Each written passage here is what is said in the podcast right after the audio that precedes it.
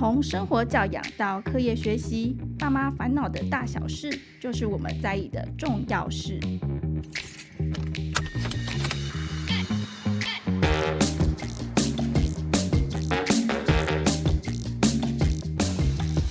欢迎收听《亲子天下》，爸妈烦什么？我是主持人亲子天下媒体中心记者李佩璇。哦，今天要来跟大家聊什么呢？其实是上一次啊，我记得连假的时候。下雨，规工真正是落到我心都凉起啊！真的是不夸张，小孩三岁，真的是在家抓门，不知道怎么办呢、欸？就是最后呢，我们那天过得非常的充实嘛，应该这么说，因为实在受不了，我们只好就是赶快帮他安排一些事情，早上送去公婆家啊，中午去外面那种室内的游戏场玩一下，没有？晚上去餐厅吃饭，亲子餐厅。我那一天下来，我真的觉得比上班还要累啦！哈，我相信这应该是很多家长也有这样子的困扰。所以呢，其实之前我们有聊过一集这个感统的话题，就是感统迷失。感觉统合。那我们今天再次来邀请到我们的 OT 莉莉职能治疗师。今天要来聊什么呢？就是说，在生活中再怎么样玩一些感统游戏，让大家可以在这个又湿又冷下雨的时候，在家家有点救赎啦。哈。这集内容很实用，我们欢迎 OT 莉莉职能治疗师。嗨，各位听众朋友，大家好，我是 OT 莉莉。对，上次那个莉莉来跟我们讲了一些感统的破解，省了很多钱呢，不用去上课，不用扫教具了。你知道我们办公室团购那种感统教具哦，每次都卖到下下叫，发现很多商品或课程冠上这两个字，然后大家趋之若鹜。今天上集迷失破解之后。要来跟大家说，其实有很多东西，上次讲到一个蛮重要的概念，嗯、感统及生活嘛。是，所以其实，在生活里面很可以做很多事情，就可以，也不算是说一定要训练孩子什么啦，就是说可以玩中学，然后来多给他一些刺激，没有坏处。嗯，所以今天是想要问莉莉说，哎、欸，那这个因为小孩分很多年龄，对，在这个学龄前呐、啊，零到六岁。嗯可以做些什么呢？这应该是家长最积极的时刻。我会建议哈，啊、呃，零到六岁其实是一个很大的 range 啦。那呃，基本上我会建议在家中哈，要确保的是一个安全的环境。是哦，那比如说像那种插座啦，就是绝对绝对不可以给他玩的地方，我们要呃，可能孩子在年纪小的两岁以前哈，或者是还在爬那种，就是还在半兽人期间。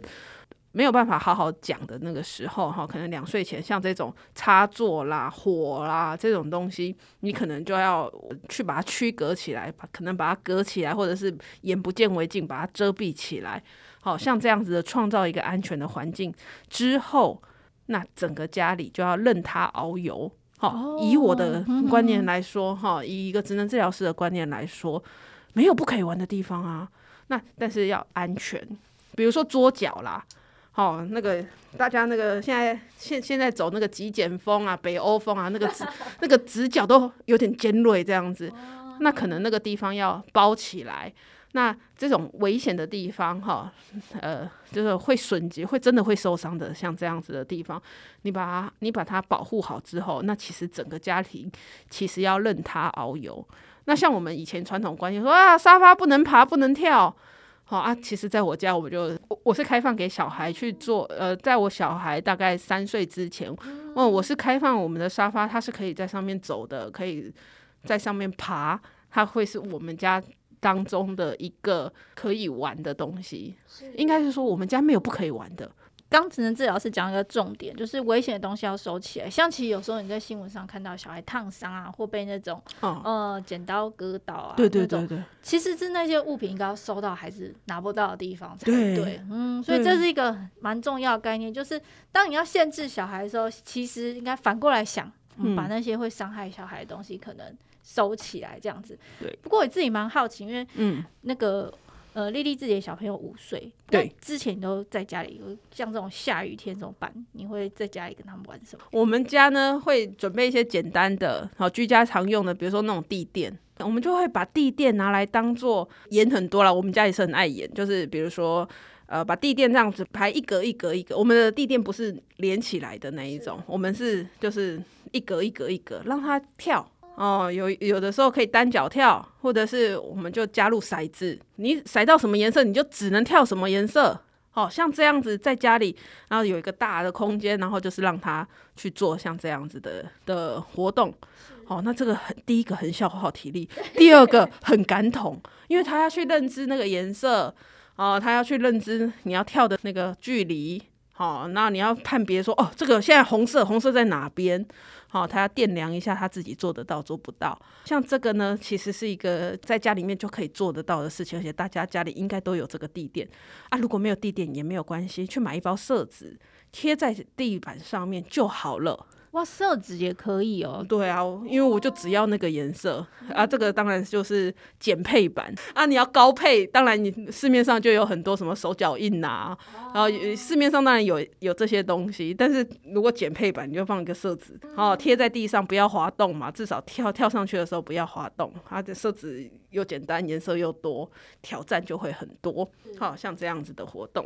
那其实刚刚治疗师提醒了一个蛮重要，我觉得家长可以用这个原则啦。第一就是让孩子有一些肢体的活动，对。第二就是你希望有一些比较有趣味境界的话，就搭配认知型，比如说颜色啊、数字啊、符号啊，参与到这个游戏里面，其实就还不错。这边也分享，我之前在一个布洛克上面，他看到他跟小孩玩的，嗯、他在家里弄了一个跑酷，其实非常阳春。什么叫跑酷？啊、他就弄了一些符号，就说直线的时候你就要。跑起来，跑那个直线，叉叉的时候就蹲下，然后他就在家里就是弄了一个圈，然后贴这些符号。对，其实他就也就是一个感统游戏。没错，这个现在叫做跑酷哦。这个是布洛克自己讲他的标题，他就说，呃，他帮他四岁儿子呢在家里设计一个跑酷场地，这样子 是他自己讲，他自己讲。OK OK，因为哈呃，其实我们自己在家里，他呃这样子设计一个动线嘛，哈，那对我们来说设计动线哈。你去假设孩子有你有去看过实体的那种治疗师，我们也是利用设计动线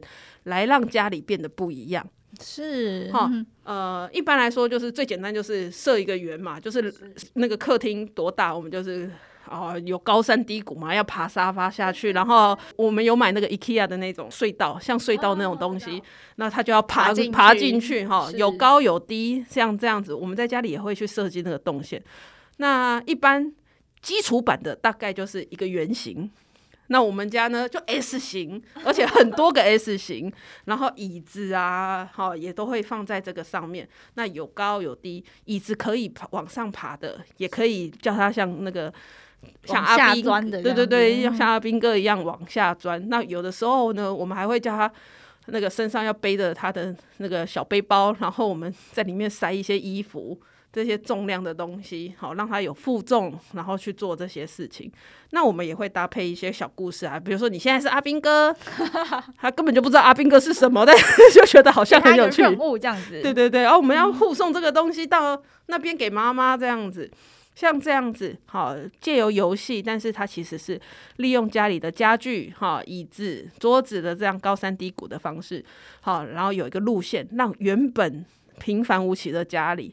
好像瞬间多了好几公尺这样子的做法。那、嗯、其实刚丽丽举这个例子，我也想到就是所谓的大动作。嗯，因为我之前我小朋友他其实在那个健儿门诊的时候，有被医生说过说，哎、嗯欸，希望增加这个孩子的大，大动作。对，大我就有点不太理解什么叫大肌肉活动是什么意思？哦，每天出去跑吗？还是？对啊，大肌肉其实就是哦，我们手打开来，手脚手脚打开来跑步啊。跳跃啊，好，爬上爬下，好，那些动作就是大动作。哦，对，就可以比较比较直观的话看到的，就是大概就是这些动作。哦，所以刚其实我觉得，呃，治疗师举的那个例子啊，就是因为有时候我们可能如果有些限制，就是没有办法去户外的话，嗯、其实在家里也可以尽量制造一些，就是可以让他活动这个大肌肉、大动作的机会。我们对家。的想象会比较固定，对家具的想象，或者是这个东西既有的形象的时候，其实一般人很容易就被我们传统使用它的方式给限制了。比如说椅子好了啊，就是拿来坐啊，顶多借我们就是站上去换灯泡。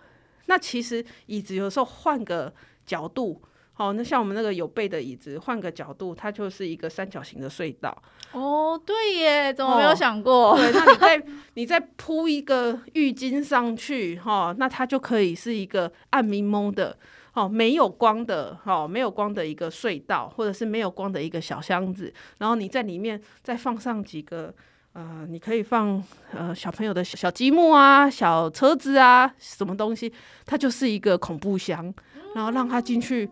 摸一些东西出来，好，那因为职能治疗师，我们每天就是要利用这些既有的东西去变化出很多活动，因为治疗师就是没有办法常常买新玩具啊，讲出了那个业界心酸。这样子，哦，所以你们要发挥很多创意这样子，对，所以其实如果你正在听的爸爸妈妈，你还不妨就是看看你们家的这个环境。看看这个椅子，看看这个桌子，还是看看你们家的现有材具，它有没有可能换一个方式？它会是一个不同的大玩具这样子，就是不要被它既有用途限制住了。对，可以把它翻过来啊，转一圈啊，嗯、什么或者排不同的方向啊。是，对。嗯，那其实上一集就是莉莉就已经有说。做家事是这种静态的活动，还蛮适合，就是小孩跟着爸妈一起做，对，居家一起做。不过我自己是觉得做家事，你可以举个例子嘛，就是说有哪一个家事，或者说可以做一个什么事情，可以做到什么程度？比如说，我刚刚我们有聊到进厨房这件事情，嗯，我到现在还不除了洗手，不敢让小孩进厨房，因为我自己觉得好像教他用刀用火有点太恐怖。那那所以就是说，比如说以这件事。他如果要在厨房做家事，几岁可以做到哪些事情呢？呃，严格说起来啊，那个因为我们家有买餐椅，哦、就是最便宜的那种 IKEA 餐椅。那个时候因为我自己带小孩，是，所以我很早一岁两岁我就带着他，就是在厨房里面跟我一起适应那个环境。哦、那那当然一岁两岁他比较容易被局限住，所以他的尝试通常是我拿那些食材。比如说蔬菜啊、青椒啦，各种不一样的味道，会有不一样味道，或者是就算吃下去也没关系的那种蔬果，就给他一边玩啊，我在那边切，他在旁边玩那些东西。那这个是比较容易局限住的年纪嘛。然后再来呢，两岁到三岁，他们的动作开始比较灵活了，哦，他的那个动作分化也比较好了。那我就会开始让他玩一些水，玩水的活动。好，那我就让他有一个椅子，好，比较高度比较高的椅子，让他可以，呃，在那个水槽旁边。啊，当然我水槽其他东西就是清空，那可能就只剩一个洗菜盆，很大的洗菜盆或者是洗米盆，就让他在那边玩那个流水，好，那个水要滴嘛，然后他要去洗嘛，然后我告诉给他一个任务，你帮妈咪把这些米洗干净。那当然啦，听到这里大家想说啊。可是他把米弄出来怎么办 啊？对啦，我跟你说，我也会，我也是，就是一杯米洗到剩半杯啦。不过在这个过程当中，孩子会有一个参与感。那老实说，我有的时候很累的时候，我也会觉得说啊，这不如我自己做一做还比较快哈啊。可是其实在这个过程当中，还如果你把它当成是一个亲子参与的活动，那其实。让孩子也有一个满足感，说：“诶，我今天吃的饭是我负责洗的，或者是他去求那些菜叶，然后我们大家就要吃那个比较丑的菜叶。可是对孩子的发展来说，哦，他对于家事会有一个参与感，那是一种自我效能感的建立跟培养。他，你从小就让他有一个机会去尝试处理这些事情的时候，呃，有这个习惯，那你再去教他这些厨房的规范，比如说。”瓦斯炉有火，我们还先不要去。哦，这个是刀子，如果划到了会怎么样？哦，你还可以示范给他看。大概三岁左右，我们就开始做一些刀子，呃，切下去的时候会怎么样？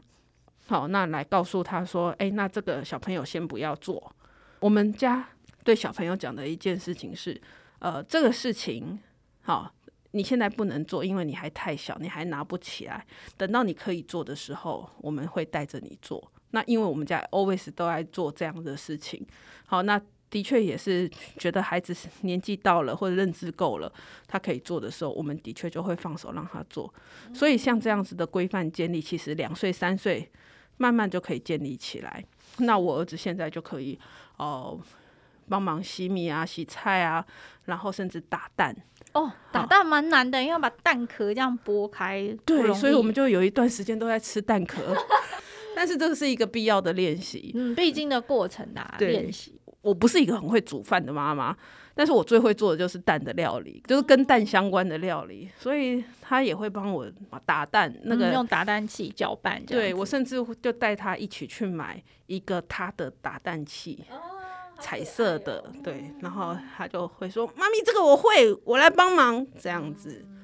嗯呃、对，帮忙在这个学龄前是一个还蛮好的咒语。我我小朋友也很爱帮忙，像刚刚那个洗米啊，我后来就是有点受不了，所以我用的方法是我给他一个小锅子，然后给他一点点米，啊、让他自己在那里洗，这也是洗出去就算了，然后他剩下我就把它丢到那个我们要吃的那里面，让他也有参与感，就说啊，这个是你的这样子。呃，没错，对，对就是做。但至于我觉得蔬菜那些，刚丽丽刚讲那个很棒，就是说。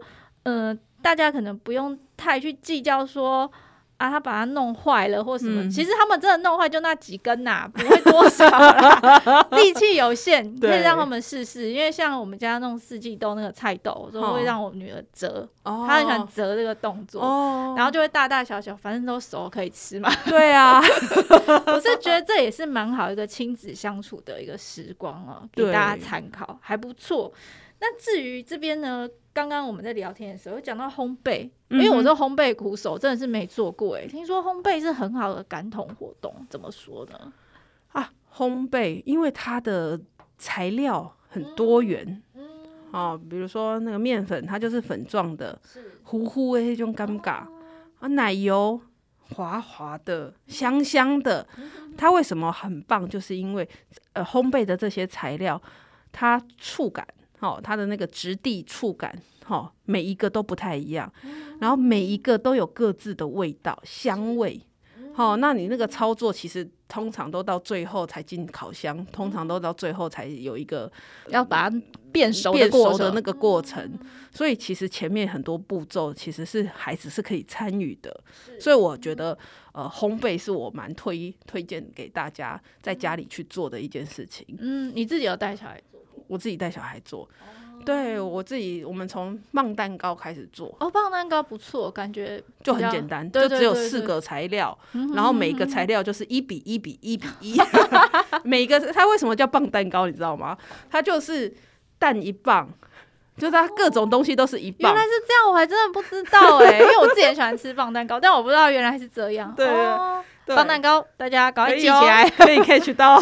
对，放假的时候不知道怎么办的时候，棒蛋糕食谱拿出来，跟孩子一起做做看，这样。对啊，然后因为它的四个材料的质地都不一样，是啊，过程当中我儿子就会问说：“这个可不可以吃？”嗯，嗯，你可以试试看，面粉嘛，蛋嘛，呃，生蛋我就没有，我就跟他讲说这个是生的，还不能吃，你太小这样子。好，啊，糖可不可以吃？糖可以吃啊，所以。你知道我们就一百克，常常都变成九十这样撒出去了这样子。对，然后我们还有做什么？我们我有我有一次做的比较搞刚，做柠檬棒蛋糕，然后它的糖就必须要跟那个柠檬柠檬皮一起搓。我就说你跟爸爸去那边搓，就是拿去客厅搓这样子。结果呢，一百克回来剩八十。打翻的啦，吃掉的啦，什么的，健康棒蛋糕啦，对对，健康棒蛋糕，对，减糖版，对。对，像这样子，所以他在这个过程当中，他可以做的呃，感觉输入其实蛮多的，感觉刺激其实蛮多的，然后再来他那个打的那个动作，其实是很好哦，像上一次我们有提到那些。呃，握笔写字的那些练习嘛，那其实这个打的动作其实用了很多的手腕、手腕、手腕的动作。那我们其实就在不知不觉当中，好，你去练习了他上肢肌肉、哈上臂、哈前臂，还有手腕的这个灵活的程度。好，那你再也不是觉得说啊，练习握笔写字就是硬邦邦的在那边一直写字。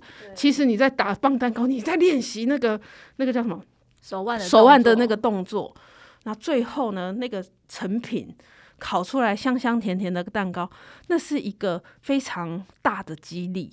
然后，呃，我做出来，而且我还可以吃。对，对，那所以整个活动就会对小孩来说是一个他非常有期待的一个，有有参与感，然后又又又有很好回馈的一个东西，嗯、而且还拿出去说这我做的，嗯，成就感啊，很有成就感，对，很有成就感。我我之前是有那个我们我们公司出去办活动的时候，有一个活动也推荐给大家，地瓜园也是蛮简单的。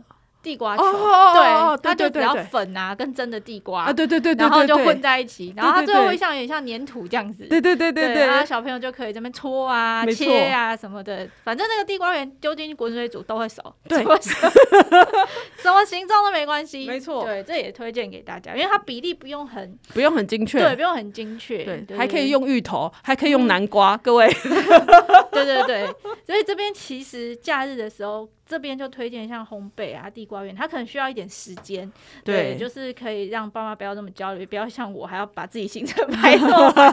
对，可能一个烘焙的活动，嗯、就可以带着孩子一起做，这真的是也蛮不错，而且。材料也比较简单嘛，都是现成的东西，这样子。对。那其实这个是在家里的时候啦。嗯。那通常放假的话，我觉得其实刚有提到那种大肢体，什么踢足球、荡秋千、嗯，丢接球等等，这些都很不错。嗯。不过就是像我自己也是比较焦虑的是，万一有时候要去长途啊、开车啊，或者是说有时候餐厅就是预约不到，得等。嗯哼。那我等的时候，小朋友就好像很无聊。有没有什么活动可以在这种时候做呢？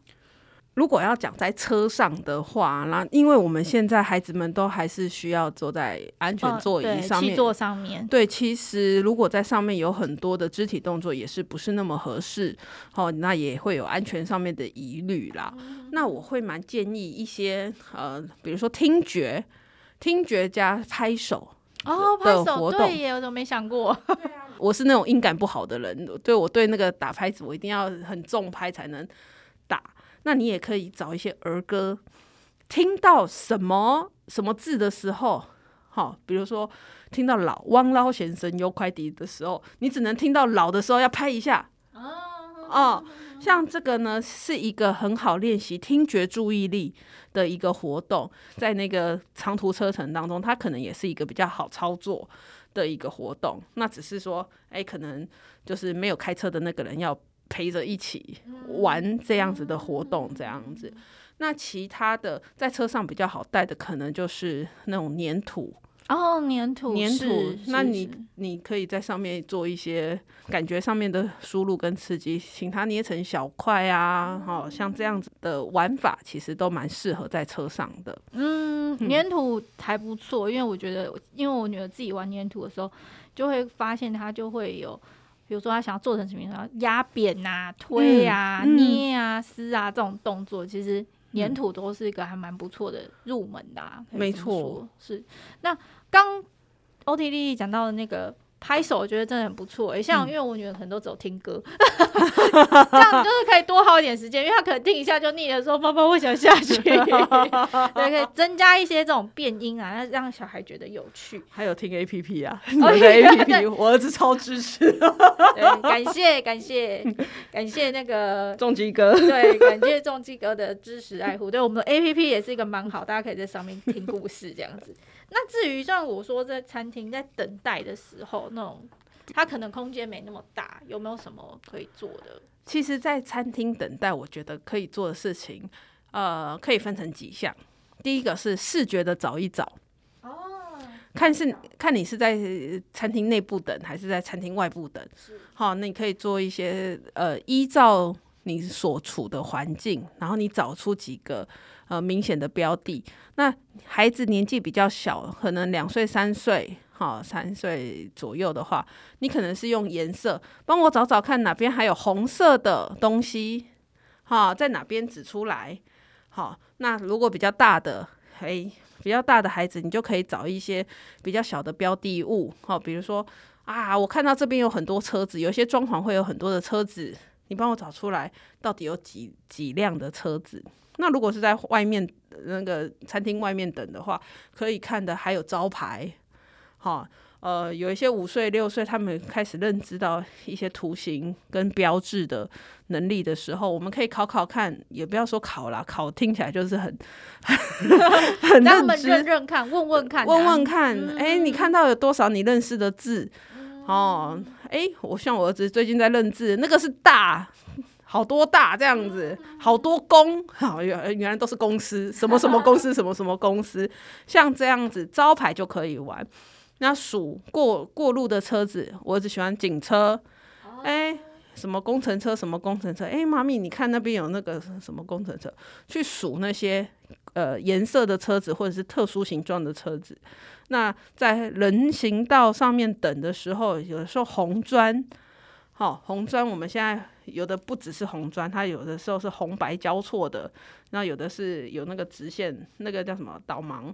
导盲砖的黄色的那个部分，好，那在不影响他人的状况之下，你可以跟他玩一些像是，然后你只能现在只能跳白色的，好，那我们只能单脚跳，好，或者是可以走在那个行道树那个高起来的那个砖块上面，好像这样子都是一些简单，然后呃，相较不会影响到他人的一些活动。那也可以让他们就是多看看外面的景色，就不比较不会局限在说我们一定要带很多东西。好，那先从那个外面源源不绝的这个户外的景色，然后如果真的外面景色玩到没有办法玩，那我们才回来到说，哎，我们带的可能小粘土。或者是一些随身的一些画册啊，这些东西。是，嗯，听到现在觉得职能治疗师跟我想象好不一样，就 感觉是一个超级激发创业职业，跟幼儿园老师一样，哎，就是写教案，这根本就是教案呢，就是就什么都可以玩，对，就是在生活中要注意很多事情，可以跟孩子一起互动的这样子，我自己觉得啦。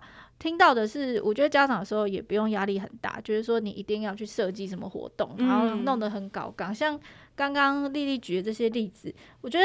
家长不妨用那种放松的心情，就是你跟着孩子在等的时候，注意一下一些生活的小事。嗯，说真的，你看看骑楼的蚂蚁呀、啊、什么的，他们也可能觉得很有趣。就是说，对，就是这些事情就可以让你们在那个时间里面觉得不要这么煎熬啦。像我自己，就是有时候很焦虑，想说天要等半小时，等半小时 要做什么？我以前手机就拿出来了，这样子。但是在做这件事情之前，也许大家可以先按照这个建议。嗯，我们看看招牌啊，嗯、哦，数数颜色啊，看看有什么车啊。像我女儿现在会认得麦当劳的那个 M 哦，她跟我说妈妈麦当劳，因为她那个就很大嘛，那个标志很大，然后又随处可见，对，每次出去都看到啊，所以只能说呢某公司做的很成功，icon 做得很好，这样对。对。那最后一个其实是我自己的一个小小的感触啦，嗯、就是说。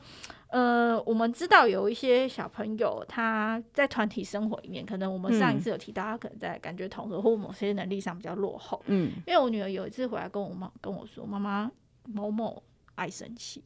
哦，对，他就他其实他的意思就是说，他觉得这个很奇怪，因为我发现其实这个年纪小，他们已经会去比较了。嗯，比如说你像在绘本里面去挑出一个颜色不同的动物，嗯，他们会知道说谁好像有点不一样。嗯，对，所以他们有这种反应。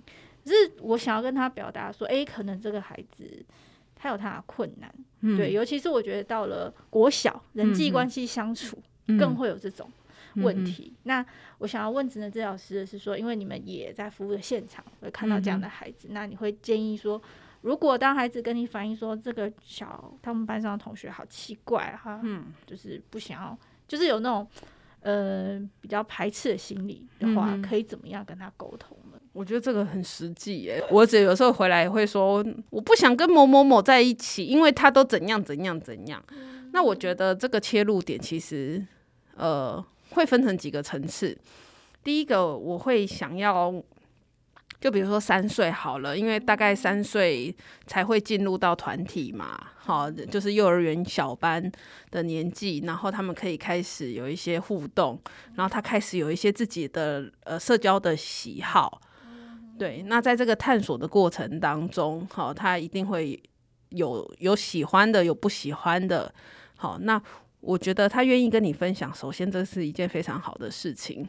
嗯，那再来呢，我会倾向，好，如果是我们回到家之后去做讨论的时候，我会倾向怎么跟他，呃，请他去描述他喜欢的原因跟不喜欢的原因。好，那我们可以以此了解，哎哎，我我们的小孩是在这个认知，呃，对对朋友的认知或对社交的认知的模样是什么？好，那我觉得这是一个很重要的探索他内心世界的一个起步。嘿，我可能我们就会发现说，啊，原来我儿子，哎，是比较遵守规矩的那一种，只要老师说没有戴口罩。叫做防疫破口这样，所以他就很在意那个没有戴口罩的那些人，因为谁谁谁都没有戴口罩，所以我不喜欢他。哦，我们就了解他的逻辑跟这个状况，好，那我们才可以知道下一步该怎么处理。那好，第一个以以我儿子为例好了，因为谁谁谁都没有戴口罩，口罩都露出嘴鼻子了，所以我不喜欢他这样子。那我就跟他讲说，可是你会怎么样不喜欢他？我想要了解他。怎么去处理这个不喜欢他的这件事情？他有言语上面吗？还是有动作上面的的表现吗？有些孩子就可能会跟你讲说：“那我就不跟他玩，或者是我就会去提醒他，或者是我就直接把他的口罩拉起来，好，或者是我就会骂他。”好，孩子会跟你讲他的这些表现。那我们这个时候，我们就要去想想看，这些表现是合乎社会规范的吗？那我们就可以有一个警讯，他也有可能跟你讲说，我没有跟他讲什么，但是我就是觉得很讨厌，我就离他离得很远。那我觉得家长就可以视他回应的这个状况，好，给他一个适切的引导。比如说，像我儿子，他就说我就不跟他玩，那我就会认为说，那你是不是应该要 do something，就是面对你不喜欢的这个状况。我我会建议他说，你要不要做一些积极一点的事情？比如说，你就善意的提醒他说，你跟小朋友讲说，你的口罩没有戴好了，那你要不要把它戴好？这样我们才可以，呃，都很安全，都很健康。哦，我会给他一些这样子的建议。那比比如说，他如果我发现我的小孩他跟你讲的是，我就直接去把他。这样子去碰触他的身体，把口罩拉起来，那对我来说，我觉得这可能不是一个合适的，或者是合乎我的想法的一个社交情境的话，我就会提醒他说，那是不是用提醒他的方式，让他自己去做这样子？那针对孩子的不同的做法，我们去理解他的行为，然后给予他一些建议，然后甚至呢，会在家里的操练当中，我们可能会来一个 role play。就是角色扮演的方式，哦、我我扮演那一个不戴口罩的那个小朋友，那你觉得怎么样做才比较好？好啊，如果爸爸，我们家爸爸愿意，就是有时间也进来的话，我们再来演一个很多元的那个场景，那借由这样子的社交扮演，然后呃来教他或者是回馈给他，像这样的情境好不好？另外一个方式是，他回来跟你讲说，所以我就要提醒他，可是他都不听。那我们也可以走另外一个路线。那你感觉怎么样？我感觉他很怎样怎样怎样。好，那你怎么处理这个感觉？好，那这个就是走我们走那个情绪处理的这个路线。那我们到底要选择好社交行为处理，或者是这个情绪处理的部分？那我觉得就是端看每一次，呃，他在。呃，回答这些问题的时候，回答这些状况的时候，他是不懂得如何处理，来跟你处讨论这件事情，还是他是比较属于情绪上面的一些抒发，好，没有办法解套的时候找你讨论这个事情。我觉得这个是呃，在亲子回家讨论的时候可以做到的，可以。可以去想想看的地方。嗯哼，其实会问这个问题哈，是我觉得大家自自己觉得就是感觉统合，好像都觉得跟发展啊、认知有关。但其实当进到团体活动的时候，这些东西它会，尤其这个整合的部分，它会融合成一个孩子他们自己人际关系相处的一个方式，对，跟他怎么样去。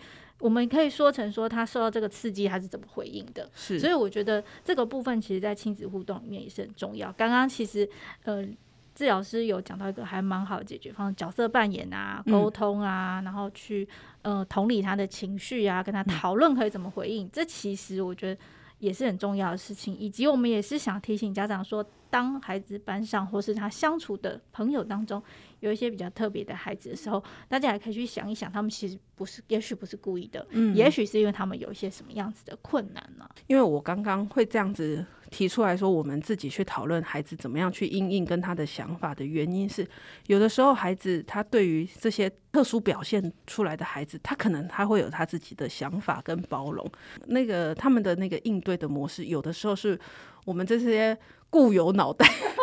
固固有的脑袋想不出来的地方，我常常也会被我儿子他的一些想法给惊艳到，他有他自己处理这个事情的方式，然后反而，哎，他们班上面哈，他们这样子在团体里面处理的方式，哎，是和谐的，是一个好的结果，那是出乎我们 这些大人的意料之外。好，所以我觉得这个东西，呃，就是一个可以倾听，然后跟互相。交流的一个部分，嗯，对，就是对小朋友有时候会讲出一些有创业答案，嗯、可能是我们已经被社会化了，没办法，就是讲出这样的办法。所以其实好好听还是讲话还是蛮重要的。嗯，那今天节目呢，就是很高兴可以请到丽丽来跟我们分享这些。那其实我们今天讲了很多，从我们生活中可以玩什么游戏啊、做家事啊、烘焙啊等等，然后以及就是说，呃，我们在比如说无聊的时候，其实大家不用那么的紧张，有哪一些事情可以做？嗯、呃，可能生活当中有一些我们没有注意到的小事，可以做一些变化，就可以跟孩子一起互动。然后或者是说，你也不用压力这么大啦，很疲惫的时候，背包里面备一些粘土嘛，画笔，对，真的挡不住的时候，可以拿出来运用一下，不用给自己这么大压力。以及最后我们也。讲到其实感觉统合这个东西，最后就是融入生活里面，孩子最后会面临一些人际人际关系的一些挑战，没错，可以怎么样去跟孩子回应这样子。好，那其实我们今天节目大概就到这边，很感谢欧提丽丽，谢谢，谢谢，谢谢大家。那希望下次有机会可以再请丽丽来跟我们讲一些感觉统合的问题啊、烦恼啊、迷思啊。大家如果有什么回馈或是问题，都欢迎就是留言给我们。谢谢，拜拜，拜拜。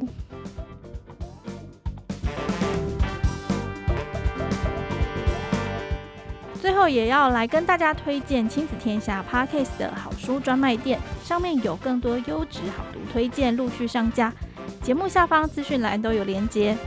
亲子天下 Podcast 周一到周六谈教育、聊生活，开启美好新关系，欢迎订阅收听 Apple Podcast 和 Spotify，给我们五星赞一下，也欢迎大家在许愿池留言，告诉我们妈妈烦什么。我们下周四空中再会。